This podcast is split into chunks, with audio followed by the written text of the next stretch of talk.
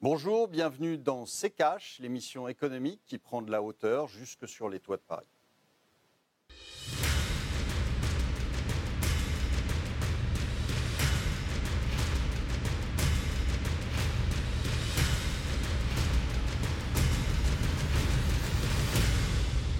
Bonjour, aujourd'hui nous allons parler des aides, des aides aux grandes entreprises.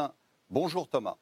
Bonjour Olivier, bonjour à tous, bienvenue dans ce nouveau numéro de CKH. Alors depuis le confinement, on le sait, l'impact économique va être considérable, les indicateurs sont au rouge. Alors face à tous ces vents contraires, et pour éviter d'éventuelles faillites ou dépôts de bilan, l'État abreuve certains secteurs d'aide en tout genre et pourtant, des plans sociaux sont parfois annoncés dans des entreprises qui perçoivent ces mêmes aides. On va donc passer en revue ces différents dispositifs, mais on commence avec le traditionnel tiroir cash d'Antoine Vassas.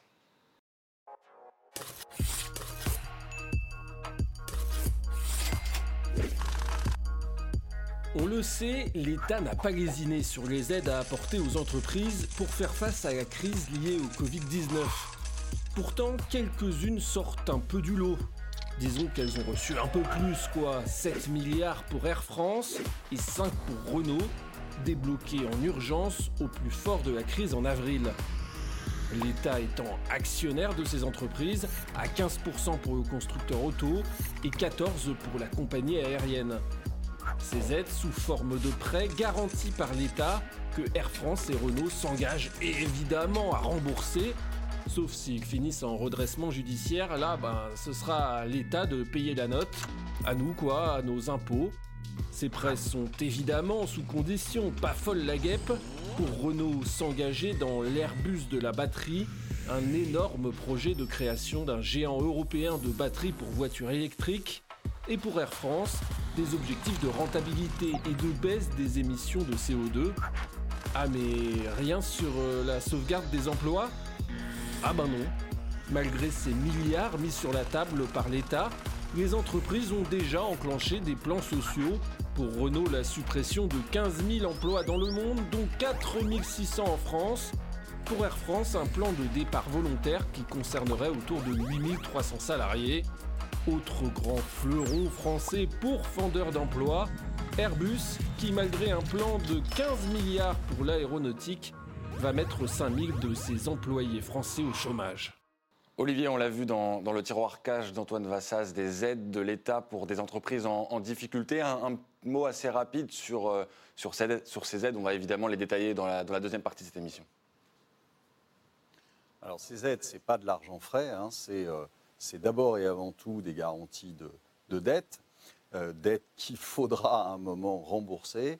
Et euh, malheureusement, comme ce sont des entreprises qui bah, sont en, je dirais, en faillite permanente. Hein, euh, pour Air France, euh, pour Renault, ils, ne gagnent jamais d'argent. Finalement, c'est Renault, c'était Nissan qui gagnait de l'argent, mais vu les problèmes de Carlos Ghosn, il y a une, espèce de scission, si vous voulez, entre, entre Nissan et, Renault. Et je pense que le grand groupe euh, intégré dont rêvait Carlos Ghosn euh, maintenant euh, est terminé. Et donc, voilà, on, essaie d'entretenir un, groupe qui est mourant en l'endettant encore un petit peu plus et avec des contreparties qui sont, qui sont ridicules, puisque on vous dit il faut qu'il rapatrie de, de, l'industrie en France, sauf qu'il ne gagnait pas d'argent quand c'était dans des pays à bas coût.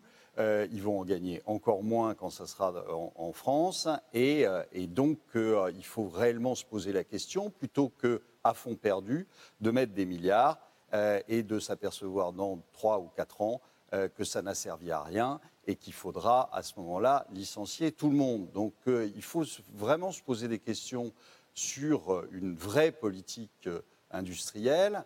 faire des choix et puis, au lieu de dépenser euh, des milliards comme ça pour rien, il faudrait mieux les dépenser pour former les gens et les reclasser ailleurs. On va passer à la deuxième partie de l'émission, Olivier. On reçoit aujourd'hui Dany Lang, économiste, maître de conférence en économie à l'université Paris 13. Bonjour Dany Lang, merci d'être avec nous dans cette émission de CKH. On va passer en revue donc les différents dispositifs d'aide mis en place par l'État, mais d'abord quelques indicateurs économiques qui sont donnés par le gouvernement avec la récession économique en France. Elle devrait atteindre 11% du PIB en 2020. Le déficit de la France pourrait culminer à 11,4%. Et puis la dette publique de notre pays, 120,9% du PIB, des indicateurs très préoccupants et qui ont donc entraîné euh, des aides massives de l'État. Dany Long, je voulais d'abord avoir votre avis sur ces dispositifs d'aide qui ont été mis en place par euh, le gouvernement ces dernières semaines. Alors déjà, il faut dire que ces dispositifs d'aide étaient nécessaires. Les pays qui n'ont pas fait ça vont se trouver dans une récession encore pire. Alors moi, mon souci avec ces dispositifs, c'est qu'ils n'ont pas forcément bénéficié à celles et ceux qui étaient censés en bénéficier, et en particulier les PME et les PMI. Euh, quand, vous discutez avec euh, des patrons de PME et PMI, euh, ils sont assez nombreux, ils ne sont pas unanimes, mais ils sont assez nombreux à vous dire qu'ils n'en ont pas vu la couleur. Moi, je pense qu'il ne faut pas paniquer en voyant ces indicateurs. Il y a une grande partie de cette dette publique qui est détenue par la Banque centrale. Tant que la Banque centrale les garde en bilan, il n'y a aucun problème de ce côté-là. je pense que c'était nécessaire. Ma crainte ce serait plutôt que maintenant on ait un retournement complet de politique économique et qu'on se mette à faire de l'austérité au prétexte de ces, de ces chiffres. Et ça, ce serait extrêmement dangereux parce que ça nous mettrait dans une situation encore pire que celle dans laquelle on est. Et dans le tableau, moi, ce qui serait assez intéressant euh, et qu'on oublie souvent de mentionner, c'est de regarder où en est la dette privée. Parce qu'on a quand même un quart des entreprises françaises qui euh, risquent de, déposer le bilan à la suite du coronavirus. Donc ça, va, ça risque de poser des problèmes bancaires et ça risque de, causer des paniques euh, sur les marchés financiers. Donc à mon avis, il faudrait aussi euh, présenter chiffres si on veut présenter un tableau complet. Donc à mon sens, euh, la récession est grave, donc elle appelle des mesures exceptionnelles. C'est le moment où jamais de repenser à des mesures keynésiennes. donc les dispositifs qui ont été mis en place, c'était des dispositifs d'urgence.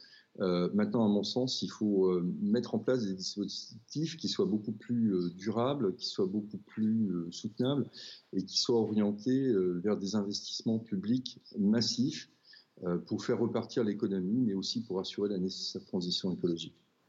Alors parmi les dispositifs d'aide qui ont été mis en place par l'État, il y a notamment les, les PGE, les prêts garantis par l'État qui sont destinés aux entreprises et qui peuvent représenter jusqu'au quart de leur chiffre d'affaires de 2019. Ils sont garantis à hauteur de 70 à 90% par l'État et l'enveloppe prévue est autour de 300 milliards d'euros et parmi les bénéficiaires, il y a le secteur de la construction qui représente un quart des sommes garanties, suivi de l'industrie manufacturière. Olivier, qu'est-ce que vous pensez de ce dispositif, de ce moyen d'aider les entreprises par des prêts dont l'État se porte garant? Mais ce n'est pas un moyen d'aider les entreprises, hein. c'est un moyen de les endetter et donc en fait, euh, euh, quelque part, de les, de les acheter. Euh, je vous avais dit il y a quelques, il y a quelques semaines qu'on était rentré dans une période de, de soviétisation de l'économie. C'est à ça qu'on assiste, c'est-à-dire que on, on, endette des entreprises qui sont déjà, pour la plupart, déjà pas mal endettées, euh, euh, et, quand vous êtes endetté, et quand vous êtes surendetté en plus, hein, euh, vous appartenez à qui? Vous appartenez à votre créancier. Donc, fin de l'histoire. Et comme c'est l'État qui est le, créancier au final, puisqu'il garantit ses prêts, eh bien, vous appartenez à l'État. Daniel on parle d'entreprises dont l'État est déjà actionnaire et qui sont parfois si ce n'est des fleurons, en tout cas des entreprises euh, importantes pour euh, la France. On pense à Air France, à Airbus, on va évidemment revenir sur ces entreprises. Est-ce qu'il est nécessaire quand même que l'État vienne en aide à ces entreprises? Euh, je ne suis pas tout à fait d'accord avec Olivier euh, de la Marche. Euh, moi, ce qui m'inquiète vraiment, c'est le niveau d'endettement privé et donc qu'on contribue, ce faisant, à l'endettement privé. Pour un certain nombre d'entreprises, ça peut justifier. Le, et d'ailleurs, il y a un certain nombre de PME qui n'ont pas eu accès aux prêts garantis par l'État parce que, encore faut-il rappeler que ça passe par les banques et que les banques commencent à sentir le, le vent du boulet. Et donc, il y a un certain nombre d'entreprises, même solvables, qui n'ont pas eu accès à ces prêts. Donc, pour moi, c'est pas du tout une société de l'économie. Euh, c'est pas ça dont il est question, et certainement pas avec le, gouvernement euh, que nous avons. Mais par contre, je suis d'accord avec Olivier Delamarche pour dire que le niveau de dette privée est inquiétant et que c'était pas forcément un endettement supplémentaire dont on avait besoin. Alors on l'a vu en, première partie de cette émission, le problème qui se pose avec euh, certains de ces plans d'aide, eh bien, c'est qu'ils coïncident aussi avec des plans de restructuration. On va prendre l'exemple d'Air France pour euh, commencer. 7 milliards d'euros d'aide ont été euh, apportés, 4 milliards de prêts bancaires garantis et 3 milliards de prêts directs pour Air France KLM. Les Pays-Bas promettent une aide de 3,4 milliards d'euros pour soutenir la compagnie nationale.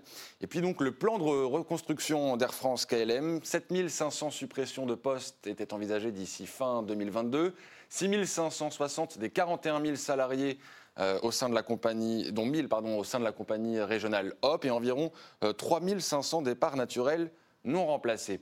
Olivier, lorsqu'on vient en aide comme ça à une entreprise, est-ce qu'on peut lui demander des garanties sur euh, l'emploi, Vraisemblablement, ça n'a pas été le cas euh, pour le plan d'aide auprès de Air France KLM.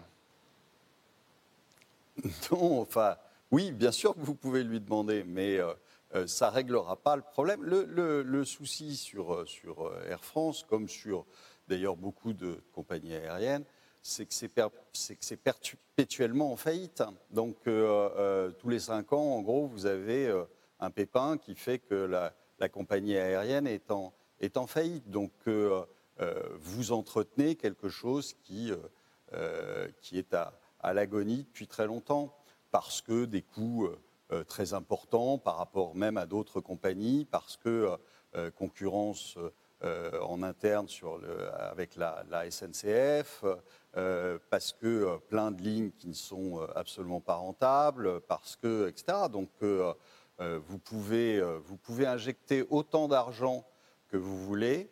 D'abord, vous le reverrez jamais. Et, euh, secondo, dans, euh, je vous fais les paris que dans 5 ou 6 ans, on va recommencer. Dany Lang, est-ce que vous êtes d'accord avec ce constat? Euh, je suis en partie d'accord avec ce constat et en particulier, moi, ce qui m'interpelle beaucoup, c'est qu'on maintienne des lignes qui font concurrence à la SNCF, alors que le train est quand même un moyen beaucoup moins polluant de se déplacer. Euh, à mon sens, euh, enfin, ça me choque quand même assez euh, en général qu'on donne des aides publiques et puis qu'ensuite derrière il y ait des licenciements. ceci étant dit, c'est une situation exceptionnelle. là, on ne peut pas obliger ces entreprises à garder leurs salariés. À mon sens, il, vaudrait mieux contraindre, enfin créer un dispositif pour toutes les personnes qui vont être licenciées et euh, qui risquent de se retrouver sans perspective et sans moyen donc de faire face à leurs différentes échéances. Moi, ça fait longtemps que je soutiens l'idée d'emploi garanti. Euh, ça permettrait, euh, on ne va pas obliger les entreprises dans le contexte actuel à, à garder leurs salariés, ça n'a pas de sens. Euh, à mon sens, il vaudrait mieux avoir un emploi garanti, euh, comme le proposait M. Sanders ou euh, comme le proposent mes homologues et collègues américains. C'est-à-dire, on, propose un emploi à toutes ces personnes en attendant qu'elles retrouvent un autre job dans le privé ou dans le public. Messieurs, on va marquer une courte pause. On revient dans, dans quelques instants pour continuer à parler de ces dispositifs d'aide lancés par l'État. On va notamment parler de Renault.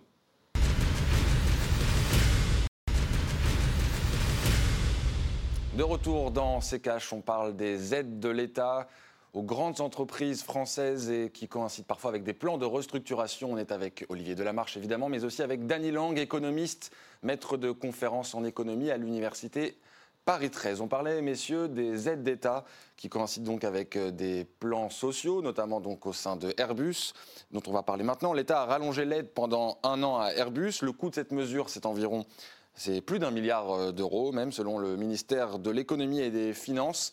Et pourtant, l'avionneur européen a annoncé mardi 30 juin un vaste plan social dans le monde, comprenant notamment 5000 suppressions d'emplois en France. Là encore, on a un peu le même exemple euh, que précédemment avec euh, Air France. Est-ce que vous comprenez, Olivier, ce plan social de la part d'Airbus qui avait des carnets de commandes qui, semble-t-il, étaient plutôt pleins avant le confinement et qui, on l'imagine aujourd'hui, sont un peu plus vides? Mais ce qui est très drôle, c'est qu'il euh, y, a, quelques mois encore, euh, on regardait de haut Boeing en disant euh, ils n'ont plus de commandes, nous on en a beaucoup, on est les meilleurs, les plus beaux. Et on nous vendait Airbus comme la grande réussite européenne. Et, quelques mois plus tard, patatrac, il n'y a plus personne. Donc le, problème, je vous dis, c'est qu'on on entretient en fait euh, des, boîtes, alors pas forcément pour Airbus, mais sur, sur Air France, on va, on va le voir aussi sur Renault, qui, sur lequel il faut vraiment s'interroger sur le, sur le modèle et pas, et pas simplement remettre des, des, sous à chaque fois qu'ils tendent la main. Donc, parce que ça ne sert à rien et parce que vous arriverez au bout du bout euh, par euh, euh, des, licenciements massifs et par une fermeture de la, société. Donc posons-nous les questions avant et, faisons en sorte que les salariés, que ce soit de Renault ou d'Air France, soient reclassés ailleurs dans de bonnes conditions, continuent à être payés, plutôt que de, je vous dis, de mettre des, sous dans un, dans un.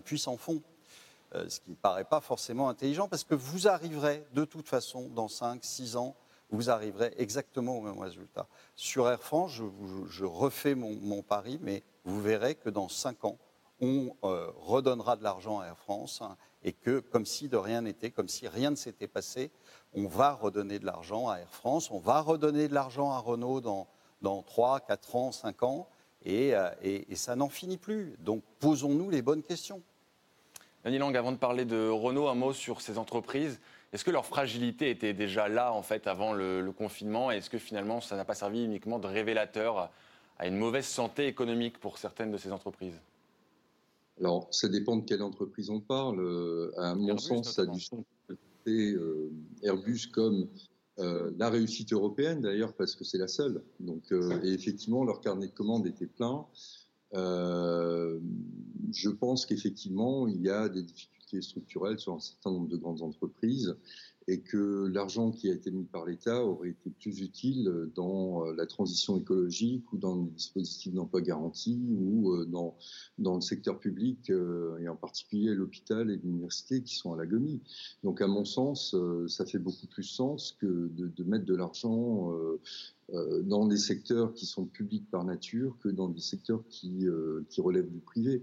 Donc effectivement, je partage l'idée d'Olivier Delamarche consistant à dire que dans quelques années, on va, encore remettre au pot sur Air France et, et d'autres sociétés, Renault en particulier. Euh, je, pour Airbus, je suis plus mitigé parce que là, c'est vraiment l'effet du Covid.